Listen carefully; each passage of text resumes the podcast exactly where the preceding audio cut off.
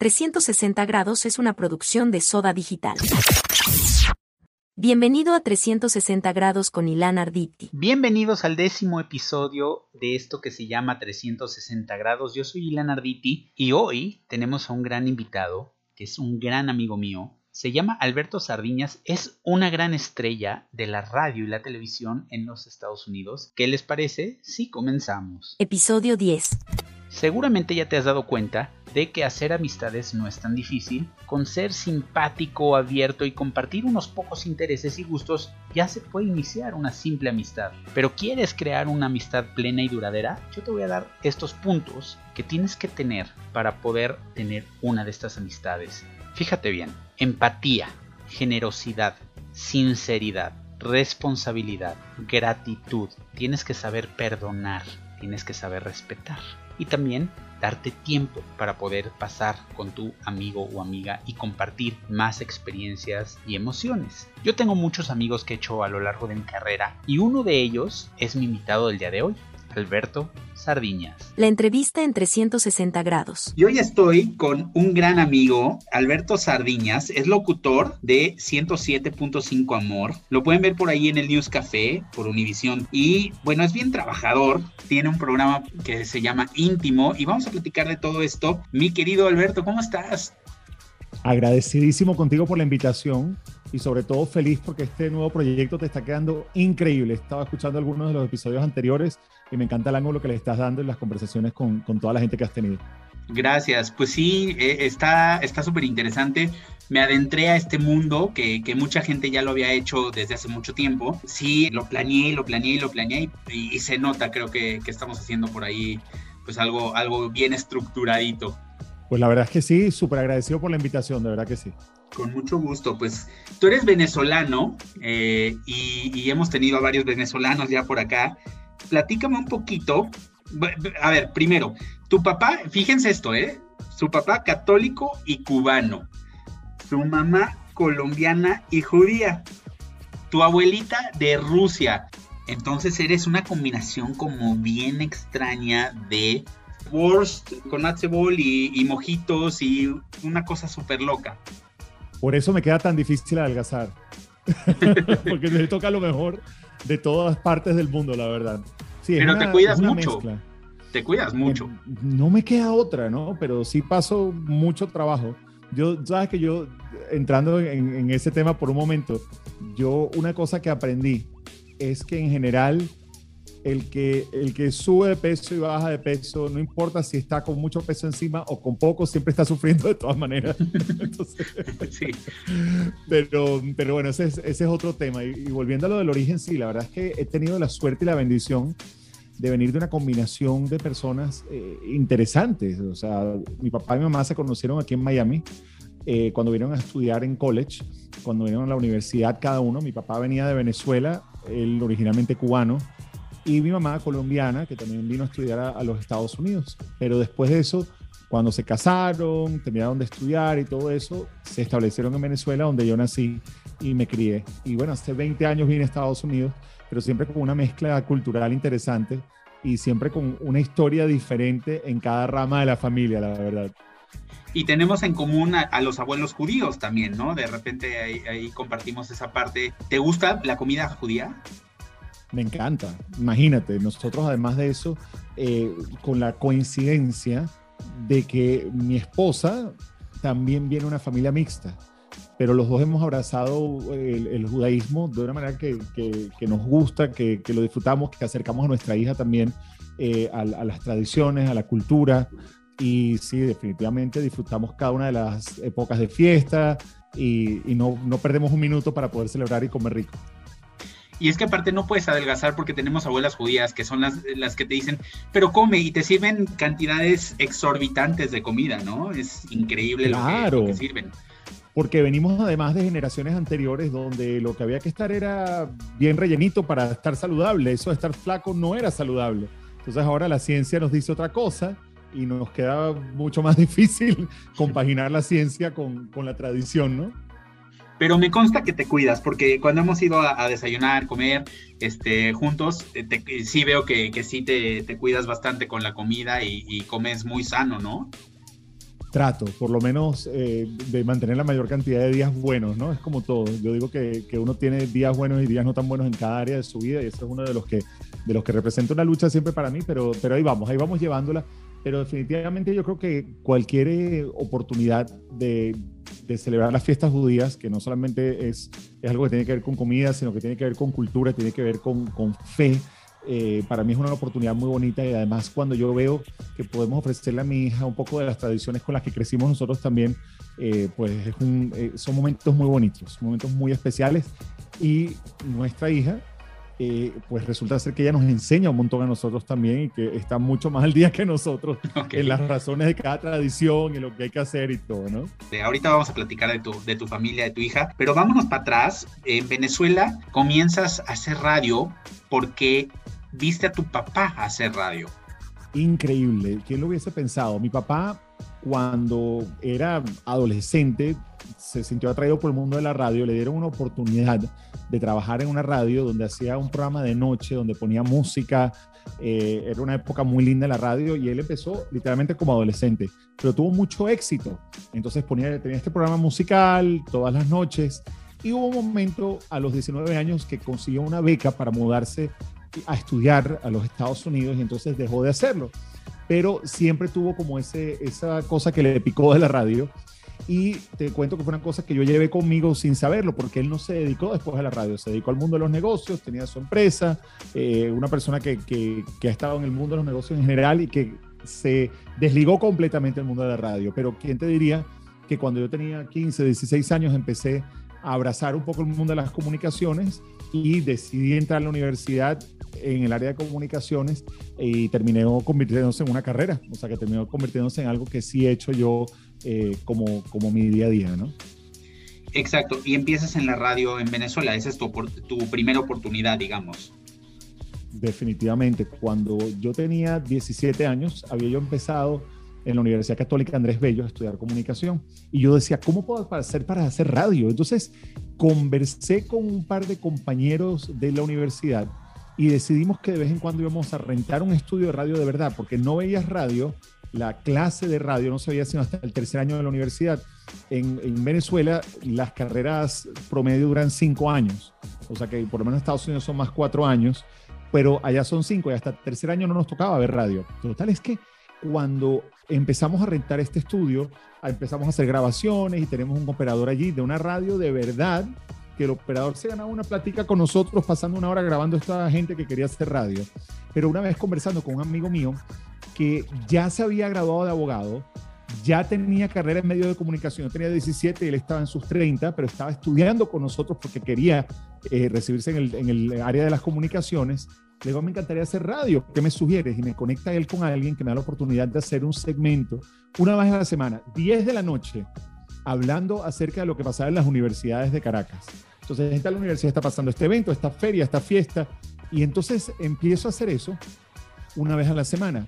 Cuando me dicen que sí, el locutor de las noches me dice que sí, que él quiere que yo le haga ese segmento, que le parece una buena idea, y digo, espérate un momentito, si yo a las 10 de la noche no puedo manejar el carro, porque había una ley que tenía licencia de principiante y mientras tenías menos de 18 años, hasta que cumplieras 18, solo podías manejar hasta las 8 de la noche.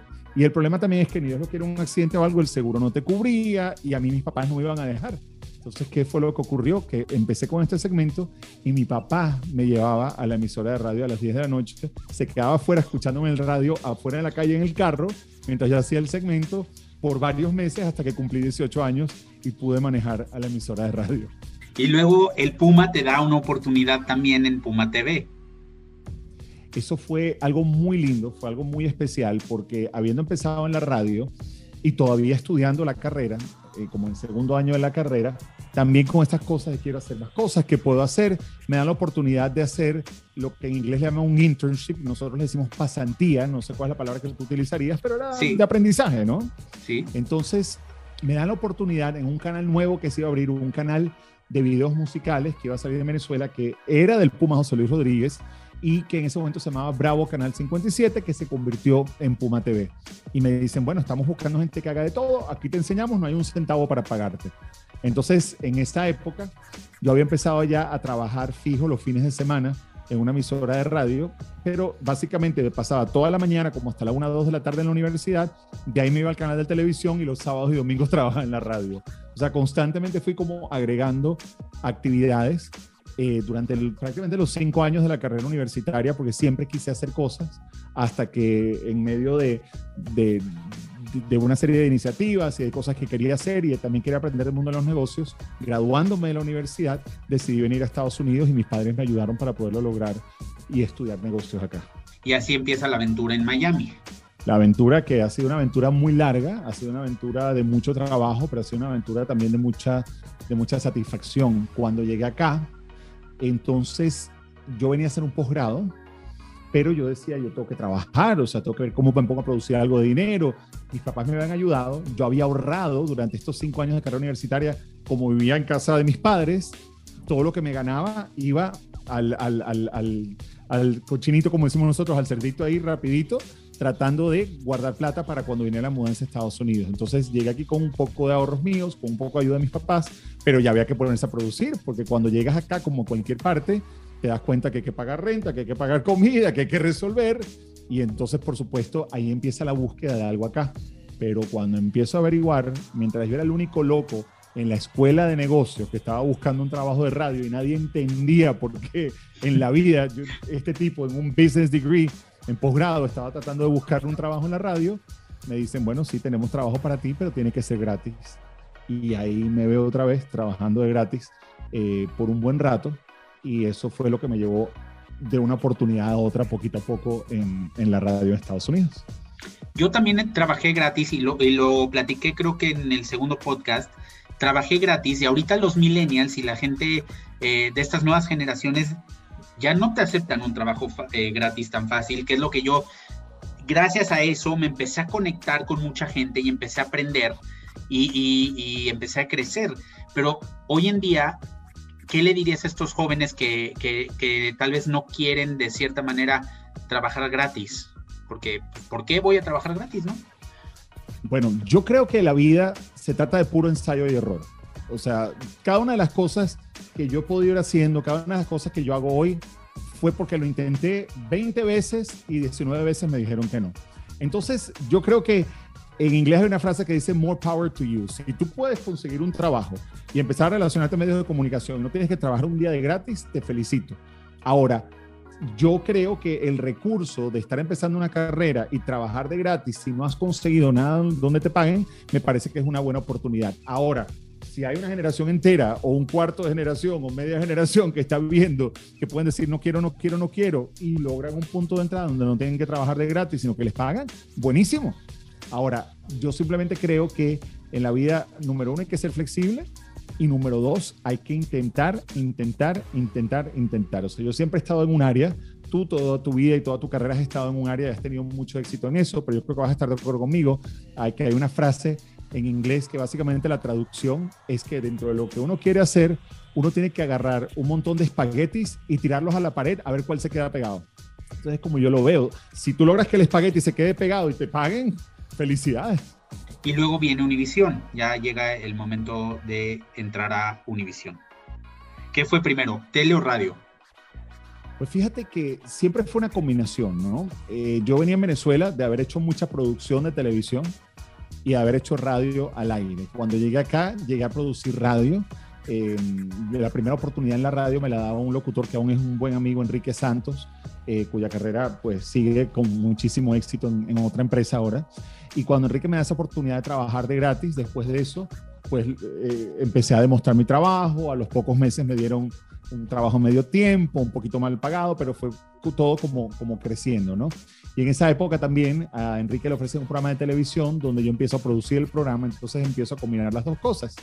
Cuando llevaba yo unos cuatro años en la misma empresa, que me dio la primera oportunidad en esta empresa, donde había empezado como productor de Enrique, después me habían eh, pasado poco a poco las oportunidades para ir al aire.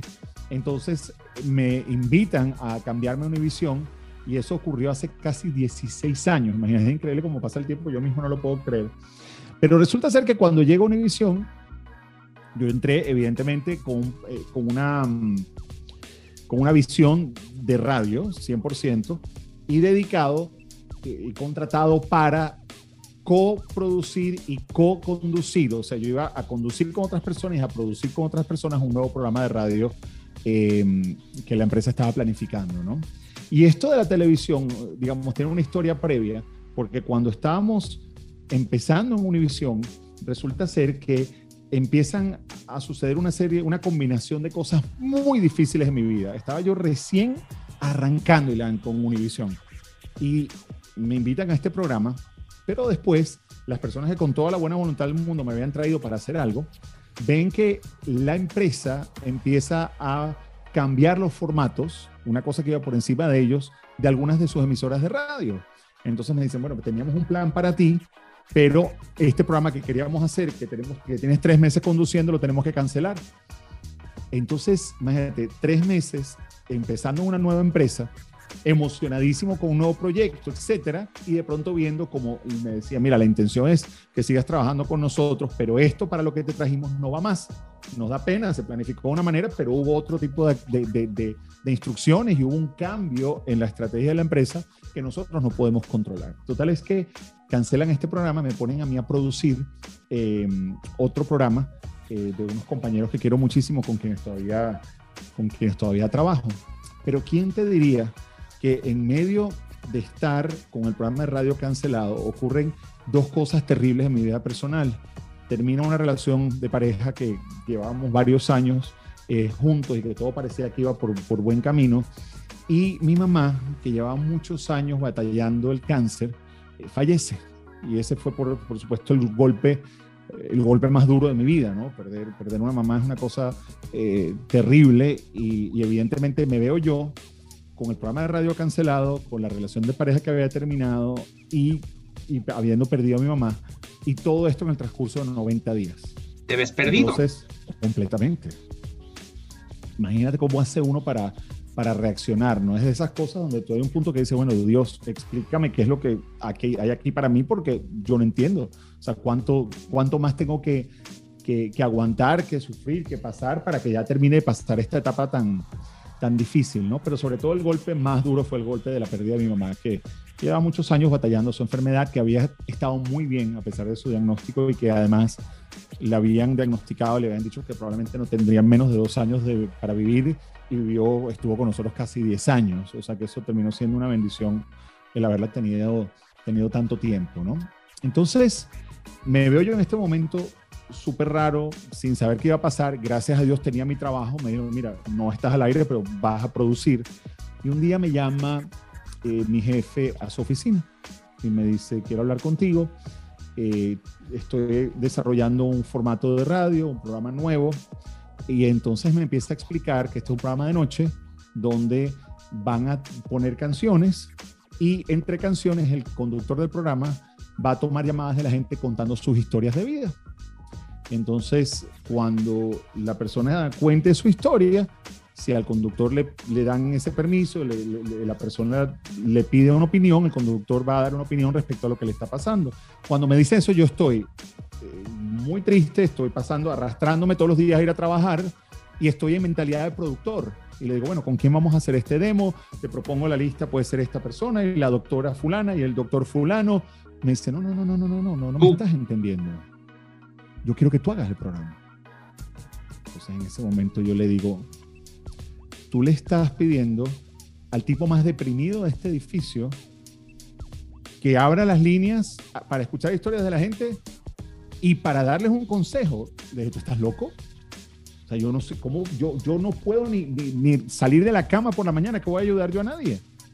Y entonces él me dice, me dice, yo creo que sí, yo creo que me, la palabra que él utilizó fue, yo creo que tú tienes la profundidad para escuchar las historias de la gente y darles una opinión. Una cosa que yo no había visto en mí. Entonces es interesante porque del momento más difícil de mi vida, empiezo a hacer este programa, el programa se posiciona número uno en las noches en Miami.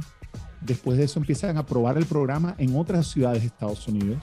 Íntimo. Y empiezan, íntimo, exactamente.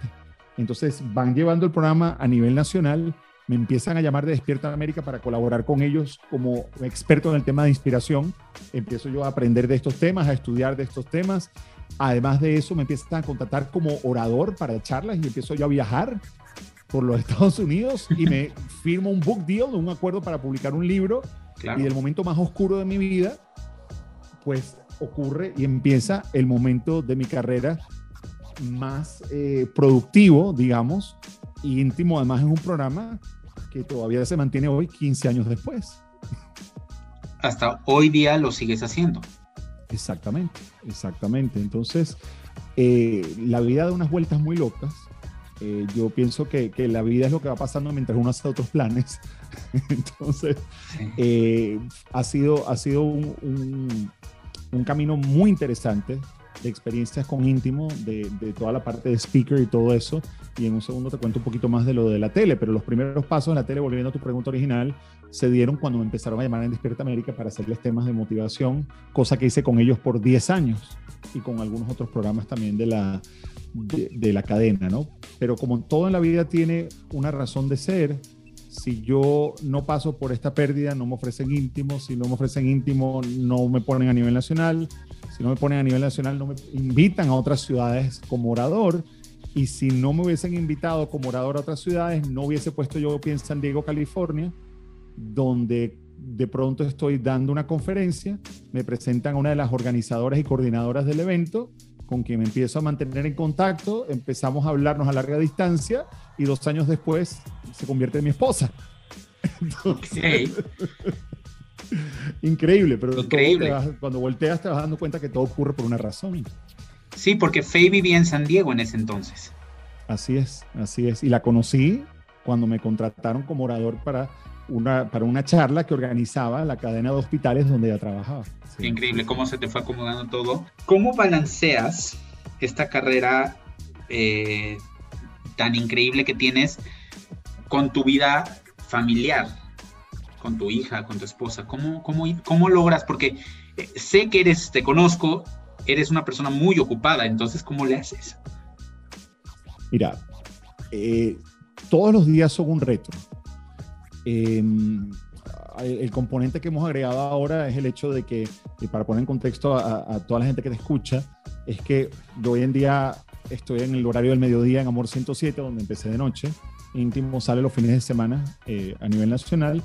Y además hago este programa, como comentaste al principio, que se llama el News Café, que es un programa de televisión que lo hacemos a las 7 de la mañana en, en vivo y se repite a la 1 de la tarde. ¿A qué hora te levantas? Yo me estoy levantando hoy en día a, eso de las 4 y cuarto de la mañana. 4 y cuarto de la mañana. Ahí arranca mi, mi día. Eh, ahorita he agregado una rutina corta de ejercicios a esa hora, que es una locura, que me dicen mis amigos que si soy suicidio, ¿qué me pasa? Pero, lo he hecho y me ha ayudado a mantener la energía durante el día. O sea, me he dado cuenta, yo no soy un tipo de ejercicio, pero, eh, pero me ha ayudado, ¿no? Y la respuesta a, a cómo mantiene uno el balance. Yo he aprendido escuchando podcasts, escuchando a gente a quien le he pedido consejos, etcétera, que el balance, el, la palabra balance es como la palabra perfe perfección. Entonces, la palabra balance es un buen punto de referencia, como la perfección es un buen punto de referencia, pero no quiere decir que es algo que se pueda lograr. Entonces, yo sí creo que hay momentos en los que la vida personal te jala un poco más, hay momentos en los que la carrera te jala un poco más, eh, y siempre lo que hay que estar buscando es no descuidar los aspectos importantes. Mira, eh, como si no tuviera suficientes cosas, hago el, el, el podcast en inglés el, que se llama Passion Accomplished. Y una de las cosas que yo he aprendido de la mayoría de los entrevistados cuando hablamos de las cosas importantes de la vida es que no importa si esa persona tiene un centavo en su cuenta de banco o tiene 40 millones de dólares, todo el mundo todo el mundo llega a la conclusión de que lo más importante es la familia y tu vida personal. Pero esto ha sido infaltable. O sea, no ha habido una sola persona que me diga, yo me arrepiento de no haber pasado más tiempo en el trabajo. No, la gente te dice, yo me arrepiento de no haber pasado más tiempo con mi familia. Entonces, el balance al que tú te refieres es algo que yo trato de lograr que hay momentos en que me sale un poco más fácil que otros, pero sí me he convertido en alguien muy organizado. O sea, por ejemplo, el principal, la principal eh, habilidad que yo desarrollaba es la habilidad de anotar todo. Entonces, tardo en hacer ciertas cosas, pero todo está anotado. Entonces, Ilan me escribió, tengo pendiente de conversar con él, tengo pendiente estar en el podcast. Eso puede tardar tres semanas, pero está anotado. Okay. Entonces, de la misma manera, trato de constantemente avanzar en las cosas de trabajo para que después haya un punto de corte. Entonces hay ciertos días de la semana donde a partir de cierta hora ya no hay tema de trabajo, la semana es más fuerte definitivamente, pero ya hay un momento en el que nos sentamos a cenar, le leemos a Sofía antes de dormir, ya, ¿me entienden? Se pone uno a ver tele, a conversar de boberías, eh, o sea, ¿me entiendes? O de cosas importantes, dependiendo de lo que sea, ¿no? Pero tratas por lo menos de, no, de que no sea muy, eh, de, que no haya como muchos pendientes ya a cierto momento del día y hago lo imposible por siempre mantener los fines de semana para cosas familiares, a menos que haya una cosa muy importante, un evento especial o algo, pero, o sea, llega el viernes por la noche, llegó el Shabbat, como bien sabes, y, ni siquiera desde un punto de vista demasiado religioso ni nada, pero es un punto de corte. Es que más, más que hacer eh, por religión o, por eh, tener que hacerlo, es más como estar con la familia, ¿no? Yo, yo creo que Shabbat es mucho más eh, esa parte de, de, quiero convivir con mi familia, vamos a cenar tranquilos más que por el lado religioso, que es, que es como yo lo llevo un poco más. Me imagino que usted es igual. Sí, mira, nosotros, como te digo, nos acercamos en ciertos momentos del año mucho más a la, a la, religión, lo disfrutamos mucho, eh, pero definitivamente como, como una de las cosas que me encanta del judaísmo es que el judaísmo más allá de, de, un tema religioso es un tema cultural, es un tema de tradición y es un tema de familia, es un tema de eh, o sea, tiene muy fuerte lo, que es ser comunidad. Y al fin y al cabo es la comunidad con la que tú cuentas, familia, amigos, personas que están a tu alrededor y que de alguna manera van a estar ahí siempre para allí como tú vas a estar allí para ellos. Es, así. ¿Qué significa Sofi para ti? ¿Qué es Sofi para, para Alberto? Sofi evidentemente es la prioridad más grande, eh, tanto mía como de mi esposa, ¿no? Es la, prioridad más grande, el amor más grande. Em, y yo creo que, que sobre todo se ha convertido en la lección más grande. Porque es increíble cómo los niños pueden llegar a enseñarnos tanto a los adultos. Cuando yo veo las cosas a través de los ojos de Sophie, cuando yo veo las cosas a través de, de sus reacciones, de cómo ella ve las cosas, yo digo, el mundo es bastante más simple de lo que uno piensa como adulto. El mundo es mucho más sencillo. El mundo es mucho más, eh, más básico. Lo importante en la vida es mucho más básico de lo que uno se imagina que, debería ser, ¿no? Entonces, definitivamente cuando, cuando pienso en Sophie, nosotros hacemos lo que sea por su bienestar, porque esté bien, por, por su tranquilidad, por su felicidad, pero también ha hecho que yo pueda poner una pausa, decir un momentito hasta que llegó el trabajo y ahora vamos a pensar en familia. Que antes tal vez no pasaba, ¿no? Yo, yo creo que de repente como que sabías que, que sí, tengo una esposa, sí, ella me entiende, pero mi hija no me va a entender como, como, porque no sabe, no, no puede, no puede entenderme como me entendería mi pareja. Entonces, pues, y aparte necesita a su papá, me imagino, ¿no? También. Claro, es un, es un sentido de responsabilidad, pero sabes que a la misma vez es un sentido de satisfacción y es un sentido de disfrute. Y, yo creo que al fin y al cabo uno se da cuenta de lo importante que es apreciar las cosas de la vida, enseñarle lecciones a los hijos, esas lecciones que le permiten a uno eh, entender cómo funciona el mundo y al fin y al cabo darnos cuenta de lo que es de verdad importante. Te digo que, que para mí, cuando yo pienso en Sofía, pienso en lo verdaderamente importante de la vida. ¿Hay algún momento al aire que hayas dicho qué tenso estuvo esto con algún artista, con algún radio escucha que digas, ay, ¿y ahora qué hago? ¿Has tenido en todos estos años algún momento? Yo creo que ha habido muchos momentos ha habido muchos momentos donde, donde el hecho de estar en vivo te lleva a reaccionar de una manera que no es la ideal o a escuchar una historia que no es la que quieres.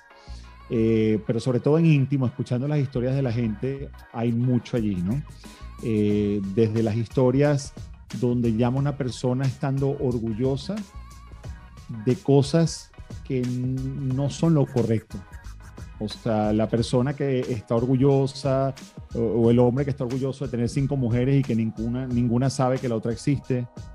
Eh, la persona que llama orgullosa de que le robó algo a alguien, ¿me entiendes? O sea, que simplemente no va con, mi, con, mis valores y, hay tantas historias donde simplemente también tienes que escuchar, respetar lo que una persona puede opinar eh, y después dar tu propia opinión, ¿no? Otra cosa que ha sido un momento de trágame tierra es un momento cuando hemos estado en vivo en el programa y una de las cosas que nosotros le ofrecemos a la gente que comparte su historia es proteger su identidad. Entonces, si en ese momento hay una persona que se llama Cristina que nos está llamando y que nos quiere contar su historia, nosotros trabajamos en que Cristina no tenga que eh, pues mostrar su identidad en el show. Entonces, Cristina, yo ni siquiera me entero que Cristina se llama Cristina, sino que el productor le cambia el nombre. Esto es el procedimiento de, de años del programa. Y yo tengo a María en la línea. Entonces estamos hablando en vivo con María y María nos está contando y María se empieza a meter en la historia, y María empieza a decir, porque lo que me hizo mi marido fue esto y entonces de pronto me dice esto, esto y esto y esto y cuando reacciona y dice, y Cristina, ¿por qué tú me hiciste eso? Y ¡pum! Sale el nombre verdadero de la persona. Ella solita lo echó. Lo echó solita, claro. Y esto ha pasado en varias ocasiones con la suerte de que cuando estás en vivo en la radio puedes trabajar con un delay, que es un pequeño retraso y hay un botón que puede cortar como quien corta una mala palabra al aire para que no salga, que es un procedimiento estándar en radio en Estados Unidos, pues también podemos hacer lo mismo para eliminar el nombre y afortunadamente proteger a la gente, ¿no? Pero se ha sido un momento de, de, de trágame tierra. Y en general, yo te digo una cosa, es interesante eh, porque las redes sociales también han venido a darle la oportunidad a, momentos de trágame tierra sobre los que tienes que aprender a no reaccionar más de la cuenta, ¿no? Porque cuando tú tenías solamente la manera de comunicarte con los oyentes era a través de una línea telefónica, entonces tomabas 10 llamadas en esta hora o en la siguiente o lo que fuera, o en dos horas o lo que sea, hoy en día la gente manda correos, manda mensajes a través de las redes sociales y la gente también se puede escudar en las redes para hacer comentarios que para uno pueden ser hirientes. Ese Alberto no sabe entrevistar, ese Alberto no sabe lo que hace, eh, quién le dio trabajo a ese tipo, a ver si aprende a hablar español. Entonces son cosas que están en las redes sociales y que muchas otras personas ven también y que evidentemente uno tiene que aprender a manejarlas y dejar de convertirlo en un momento de vergüenza y entender que todo el mundo es libre de opinar lo que quiera, pero que las opiniones de otras personas no deberían estarnos afectando, especialmente cuando uno está tranquilo de estar haciendo un buen trabajo, ¿no? Pero entonces sí te ha pasado al aire que te digan tus cosas. Sí, tú sabes que muy poco, ¿no? Muy poco. Eh, es una combinación de mensajes que puedes ver a través de las redes y también en algún momento puedes tener al aire. Eh, pero yo creo que te enseña a, enfocarte en lo correcto, a enfocarte en las opiniones constructivas y entender también que, como dice la frase, nadie es monedita de oro para caer bien a todo el mundo, ¿no? Eh, sino que tienes que tener como cierta seguridad. A la misma vez, por cierto, que también hay comentarios que son hechos de manera dañina, pero que te dan la oportunidad de observarte y a lo mejor hacer algo de otra manera. Sí, que en algún momento dices, me está atacando, pero a lo mejor de alguna, de alguna manera sí tengo que ver si tiene razón o no. Voy a, voy, voy a trabajar en mí a ver si tiene o no tiene razón. Exactamente. Y yo estoy seguro que con, tu trayectoria de los años que tú tienes en medios de comunicación, sobre todo en, en, radio, en el mundo digital, etcétera, eh, evidentemente eso te tiene que haber pasado a ti también en, más de una ocasión. Muchas veces. Sí, muchas veces. Pero pues aprendes a, reaccionar, como dices, exactamente. Y a, darle los, el, verdadero valor a las cosas. Porque cuando una persona va y te dice em, cosas que me pueden haber dicho a mí, eh, te dicen, tú, idiota, ¿por qué gritas en la televisión? A lo mejor digo, ok, déjame filtrarlo de idiota, déjame ver un par de programas a ver si estoy gritando. Ah, mira, sí, como que estoy hablando muy alto. Claro, claro, sí, sí, sí. Pero a veces también te quedas con, a mí me pasaba al principio que era, me quedaba con lo de idiota y era no dormir pensando, ¿de veras soy un idiota o por qué? O ya sabes, hasta que aprendes a, yo creo que es bastante normal, hasta que aprendes pues eh, ya a decir, no, no me va a afectar porque sí, para muchos voy a ser un idiota, pero para muchos pues hago bien mi trabajo y como bien dices, no somos monedita de oro y no le podemos gustar a todo el mundo, no hay manera de gustarle a todo el mundo. No hay forma. Eso lo hemos, lo hemos aprendido tú, tú y yo, ¿ah? en las buenas y en las malas. A la dura. A mí me han abucheado en escenarios, porque sí, claro, me ha pasado. Me pasó dos veces que, que dije algo que ni siquiera era tan grave, pero, pero al final, ¡buh! O sea, bueno, no, está bien, tienen razón, ¿no? No lo tomaron bien. Y aprendes. Esos errores te, te hacen mejorar. Tú sabes que eso me recuerda una historia. Estábamos en un concierto eh, que por muchos años se hizo eh, y que se pausó ahora un poco por el tema de la pandemia en nuestra emisora, en Amor 107.5. Hicimos muchos años Amor a la Música, de hecho lo hacían desde mucho antes de que yo empezara con la emisora. Y Amor a la Música era un concierto grande que seguramente conoces, son un gran festival de, de una emisora donde hemos tenido artistas muy grandes, ha estado Ricky Martin, Laura Pausini, ha estado Maluma, ha estado, bueno, todo el que te puedas imaginar ha pasado por Amor a la Música, ¿no? Bisbal, el que tú quieras. Y entonces estábamos en Amor a la Música, esto fue hace más de 10 años. Teníamos el American Airlines Arena para nosotros en Miami, el lugarcito de conciertos más grande del sur de la Florida y que se convierte como Miami es un centro importante para el mundo de la música, entonces el American Airlines Arena se convierte como el inicio de la gira de muchos artistas, etcétera. Pues teníamos 10.000, a lo mejor 12.000 personas en el American Airlines Arena. Y entonces eh, yo quiero pensar que esto nos pasó cuando estábamos a punto de presentar a David Bisbal, ¿no? Hay un punto en el que estábamos, eh, cada locutor le tocaba presentar a un artista, pero después, al final, nos tocaba salir a todos en escena para presentar al último artista de la noche. Y quiero pensar que esto era Bisbal, si no me equivoco, ¿no? Pues resulta ser que nos montamos todos al escenario y empiezan mis compañeros, a saludar, recordando los horarios de la emisora, gracias por estar aquí, papá, papá, papá, papá. Cuando estamos a punto de presentar al artista, y nos dicen desde atrás del escenario, alarga, alarga, como extiéndete porque pasa algo y el artista no está listo. Todo esto tiene que haber pasado a ti también. Rellena lo que te están pidiendo. O sea, no te piden que alargues, te están pidiendo habla porquería todo lo que puedas, pues no estamos listos para poner al artista en el escenario. Y resulta ser que empiezan mis compañeros a decirle a la gente que haga la ola, ¿no? En el American Airlines Arena. Entonces la gente, señores, empieza uno de mis compañeros, vamos a hacer la ola de este lado a este lado, los brazos ahí, tú, tú, tú, tú, tú se van subiendo por todo el American Airlines Arena, ¡ay, la ola! Y todo el mundo fascinado. Y ya viene el artista, ya viene el artista. Entonces viene otro locutor, se pasa el micrófono, empieza a hablar, no sé qué, ta, ta, ta, ta, ta, ta, y entonces ya la gente un poco más inquieta, ¿cómo les parece? Hacemos otra ola, vamos con otra ola, entonces la ola para el otro lado completamente. Bueno, llevábamos yo no sé cuánto tiempo en eso, hasta que finalmente me pasa el micrófono a mí, que yo no me lo estaba peleando, yo no le puse cara a nadie que yo quería micrófono, no, a mí, sigan ustedes ahí, que yo no tengo nada que decir. Me pasan el micrófono y resulta ser que en ese momento yo digo, bueno, ¿qué más voy a decir? Y en este momento a mí no se me ocurre otra cosa que decirle a la gente que hagamos otra ola. Y cuando yo digo, vamos a hacer la ola, señores, no se levantó un brazo de las 10.000 almas que habían en el American Airlines Arena y todos fueron, ¡ah, bucheo, va, ¿dónde está? La gente ya estaba, la única palabra que se puede hacer esto es encabronada, la gente no podía más esperando y en ese momento, gracias a Dios, que llegó el artista, no sé qué, ta, ta, ta, y presentamos y nos fuimos. Pero yo he hecho un ridículo tan grande con la ola que yo me he pasado varios años con mis amigos y mis compañeros de la radio. Ahí llegó el de la ola. Oh, mira, qué bien que te fue con la ola. Y aparece una reseña al día siguiente del concierto diciendo que efectivamente los locutores de la emisora se estuvieron pasando toda la noche un micrófono como papa caliente debido a los retrasos de los artistas. Bueno, una cosa que pasó que no podemos Pidiendo la ola. Y yo me quedé como locutor de la ola fallida y por varios años, entonces mis compañeros decían, Alberto, vas a pedir la ola. Y por supuesto ya no pedí ninguna ola porque nadie la hacía. Habiendo tantos recursos, Alberto, los podías poner a gritar a ver qué lado grita más, si, las, si los hombres y las mujeres. Completamente. Y pero, fui con la ola que ya llevan siete olas, imagínate. Sí, pero es que sabes que en el momento, con la inercia, con el escenario, las luces, todo, no estás pensando al 100% tampoco. Estás a la mitad de, ah, porque aparte es una energía del público.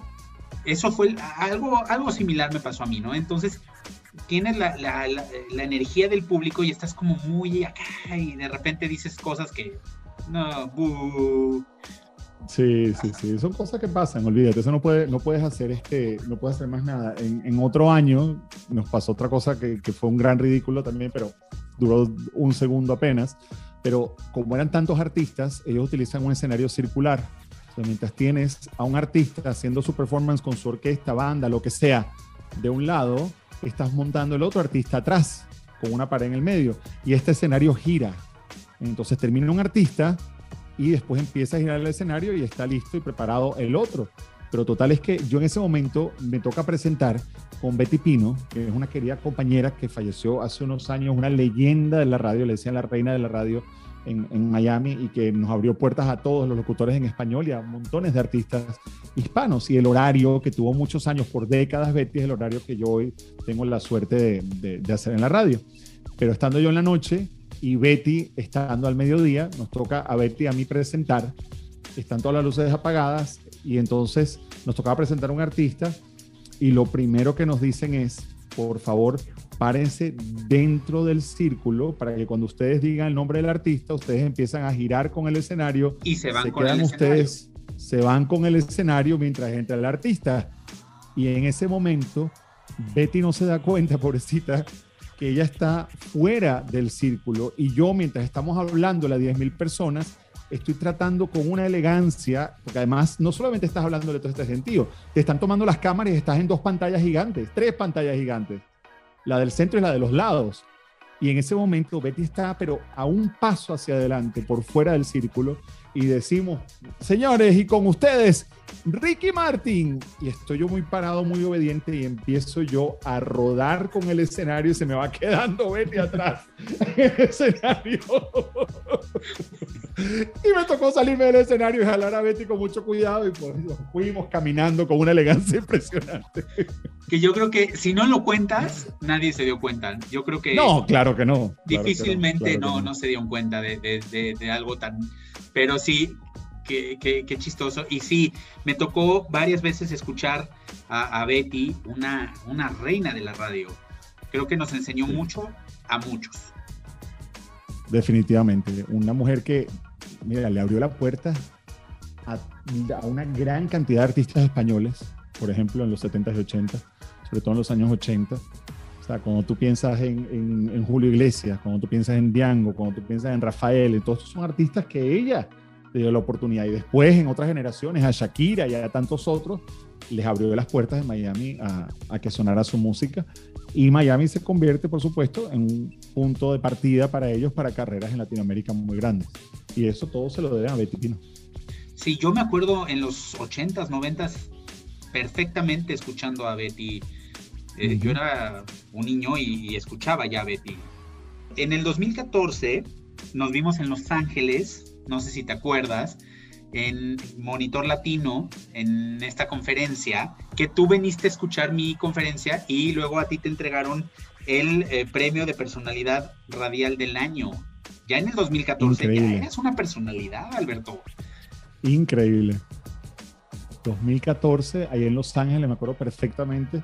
Y, bueno, ahí nos conectamos, pero además de eso, imagínate, ver, ver cómo tus compañeros de la industria además en una ciudad que no es la tuya, están viendo tu trabajo, están permitiéndote eh, exponer tu trabajo y, premiarlo de esa manera, para mí eso fue una cosa eh, increíble, o sea, fue una cosa que yo no me esperaba y sobre todo que yo pienso que, que la mayoría de los premios vienen de colegas.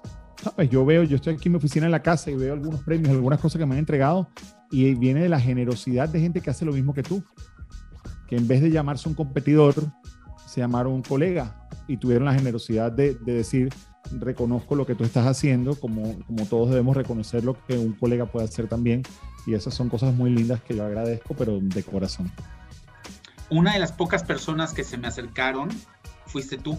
Creo que fuiste el primero. Ah, en cuanto, no sé si te acuerdas, yo en cuanto terminé la conferencia que, que era de radio online, con toda la historia, porque fuimos los primeros en México y Latinoamérica en hacer radio online. Claro. Eh, tú te acercaste conmigo y, me dijiste, de colega a colega, felicidades, yo no me sabía esta historia. Fíjate qué lindo recuerdo, yo no, no, no recuerdo el detalle, el detalle exacto, sí me recuerdo como, como conectamos en esa, en esa ocasión, pero fíjate, yo, la manera en que yo veo las relaciones con la gente es que toda relación es una oportunidad bonita y no solo es una oportunidad bonita porque hay gente que ve como, bueno, ¿qué tengo para sacarle a esta persona, no? O con quién me puede conectar esta persona. Yo, yo pienso que toda oportunidad de conectar con alguien es algo que simplemente te puede enseñar algo, te puede traer una amistad, te puede traer alguien que en un futuro tú puedas ayudar o te puede ayudar. Entonces, eh, yo, yo, por ejemplo, una de las cosas que hablo mucho en el podcast en inglés, en Passion Accomplished, es que a la gente no hay que verla, a la gente le encanta decir, tú tienes un contacto. Y yo pienso que un contacto en un lugar no es la manera correcta, sino es, o sea, tú tienes una relación con alguien. O sea, yo no creo en los contactos, yo creo en las relaciones. Y me parece que, que cuando me acerqué a ti en ese momento, eh, como en momentos tú me has escrito a mí, etcétera, esa, eso es lo que me ha traído no solamente grandes satisfacciones a nivel profesional, sino grandes amistades, de las que no esperas nada, que no esperan nada de ti, sino simplemente es un tema de conexión humana. Y sobre todo, yo le diría algo a tus oyentes respecto a ese tema. Y es que el mundo está muy complicado. Entre lo del COVID, la política, las tensiones políticas en Estados Unidos, te lo tengo que decir, tensiones políticas en México, tensiones políticas en todos lados. El mundo está complicado, pero la el, default de la gente, la base de la gente y lo primero en lo que piensa la gente, la mayoría de la gente, es en ser generosas y en querer ayudar. Las probabilidades de que tú vayas por la calle y tú le acerques, te acerques a alguien y le digas, sabe que perdóneme, pero necesito que me ayude para saber dónde está esto. 90% de probabilidad que la persona te va a ayudar. Entonces, ¿por qué no hacer lo mismo en tu industria, en tu gremio, en tu iglesia, en tu sinagoga, con tu familia, con cualquier persona. Hey, ¿qué onda? ¿Cómo estás? ¿Cómo te llamas? Eso, simplemente. O sea, yo creo que, que la base del ser humano es de generosidad. Lo que pasa es que los que no son generosos hacen mucho ruido, pero los buenos somos mucho más. ¿Hay alguna canción que te recuerde algún momento alegre, difícil de tu vida? Mira, hay una época en la música que yo me disfruté muchísimo, que era cuando yo estaba en Miami, alrededor del año, ya yo tenía apenas un par de años acá, año 2002 más o menos. Yo hice un programa eh, cuando yo estaba yendo a la Universidad de Miami, hice un programa de rock en español en la emisora de la universidad. La universidad aquí tiene su propia frecuencia, su propia emisora de baja potencia, etc. Y entonces es increíble, pero hay una canción que marcó para mí esa época y que me pone, pero exactamente en la universidad, en lo que hacía, etcétera, que era, ¿tú te acuerdas de Caraluna de Basilos? Sí, claro.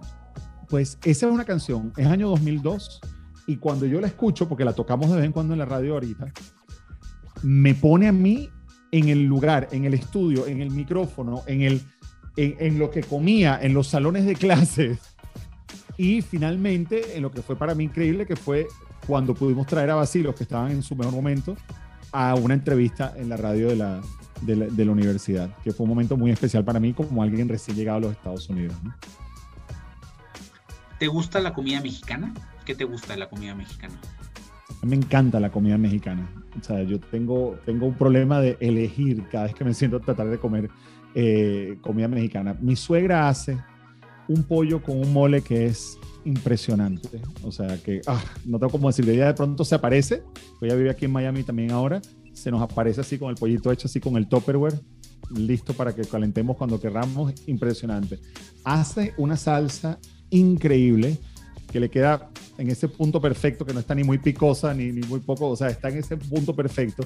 Y yo tengo una debilidad grandísima con los chilaquiles. Qué rico, sí, yo también. Creo que una de las cosas favoritas eh, mías son los chilaquiles. 100%. Sí, sí, sí, sí, una cosa riquísima y le pones huevito y desayunas chilaquiles con... No, no, no, ni me hables. Te puedo decir, estuve en la Ciudad de México ya hace, que serán por ahí como 5 o 6 años, que fuimos para la boda de una prima de mi esposa. Y yo creo que eso fue un tour gastronómico de cada uno de los restaurantes. O sea, que te recomendaban, ibas y comías rico. Cuando pensabas que habías comido como, como no ibas a poder comer más nunca, aparecía otro mejor. Pero además, lo que siempre me encantó fue la vocación de servicio en la industria de los restaurantes de México. O sea, la vocación, bueno, no solamente en restaurantes, en hotelería. O sea, cuando uno ha podido, gracias a Dios, ir a varios lugares en el mundo, me parece que el nivel de México a nivel de, o sea, en, los aspectos relacionados con el turismo, con la hotelería, con la comida, con la gastronomía, los restaurantes, el servicio, creo que es de los más altos del mundo, la verdad. Sí, la verdad es que sí es increíble la calidad del servicio. ¿Probaste los taquitos al pastor? Seguro. Además, cuando vamos a San Diego, nos vamos a, a, un sitio que es chiquito, que lleva toda la vida, que ahora esta tarde, que son los tacos del gordo en San Diego. Ay, Dios mío, que ahí empiezas por dos, pasas a cuatro y te vas comiéndote 10 tacos y no te diste cuenta cómo te los comiste. Y aparte los tacos del gordo son bien servidos, son bastante grandes. Ahí regreso a la dieta, al regreso a la dieta inmediatamente pongo pie en Miami. Oye Alberto, ¿dónde te podemos ver, escuchar y seguir en redes sociales? Pues mira, la verdad es que podemos conectarnos cuando quieran las personas que me están escuchando. Eh, estoy muy activo en las redes cuando buscan Alberto Sardiñas. Eh, en Facebook, Instagram, Twitter, van a encontrar las cuentas allí eh, verificadas. como te comentaba, pues estoy en Univisión 23 a la una de la tarde haciendo el News Café, que es el programa de televisión diario que hacemos allí, junto a mi compañera Ley Ortiz. Eh, y además de eso, pues el proyecto más reciente que tengo como un año y medio más o menos haciéndolo es el podcast en inglés que se llama Passion Accomplished, donde la gente eh, puede escuchar un poco de historias de personas que se aventaron a hacer lo que de verdad les gusta y nos cuenta cómo lo hicieron. Y también nos enfocamos en cómo puedes ponerte allá afuera y atreverte a decir a la gente esto es lo que me gusta, esto es lo que yo puedo hacer por ti, así puedo ser, eh, así puedo contribuir a la sociedad y invitamos a la gente a, contarlo con, invitados súper interesantes. Con nombre de Passion Accomplice lo pueden encontrar. Y hay un set de redes sociales que es DTHE Alberto Sardiñas, donde aparecen los clips del podcast y todo eso. Y de verdad que estoy tan agradecido de esta conversación, Ilan, pero sobre todo estoy muy contento de lo que estás haciendo, porque lo estás haciendo con calidad, lo estás haciendo con cariño, con el amor que siempre has hecho tu, tu carrera, tus cosas, tus actividades eh, así que te felicito y, te agradezco un montón por el honor de, ser parte de tu podcast. No, al contrario, tenías que estar acá porque de verdad eres, eh, eres tan sencillo, tienes una historia muy bonita y, tienes una carrera muy bonita también. Entonces tenías que estar aquí de invitado. Era, era una asignatura pendiente. Así que pues gracias por eso, gracias por, por tu interés, por tu cariño, por tu amistad de, de tantos años y la invitación que le hago a la gente es a que por favor se aseguren de dejarle un buen review a este podcast, dirán, porque esa es la manera en la que otras personas van a descubrirlo y ojalá lo compartan, como lo va a estar compartiendo yo también a través de mis redes. Te felicito y te deseo todo el éxito del mundo y te felicito también por tu carrera, por tus logros, por tus éxitos, por los que vienen y sobre todo por tu familia. Igualmente, igualmente. Sabes que te admiro, te quiero y, y te agradezco también por, por estar acá. Nos vemos muy pronto. Que así sea, gracias, Ilan. Música en 360 grados.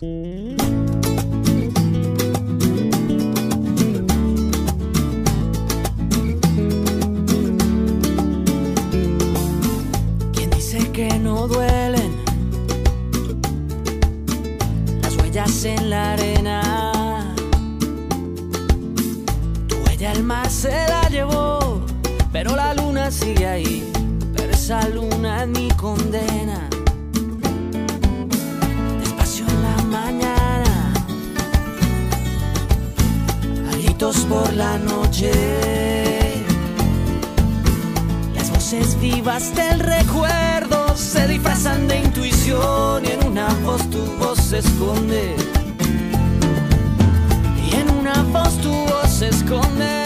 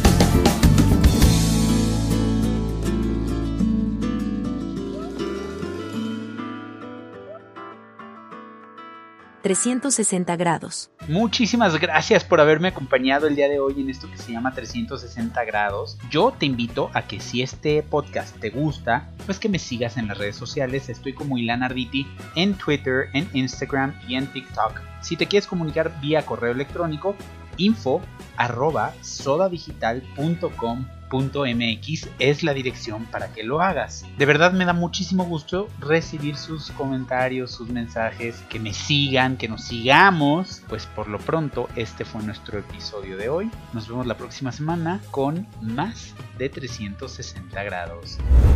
Esto fue 360 grados con Ilan Arditi.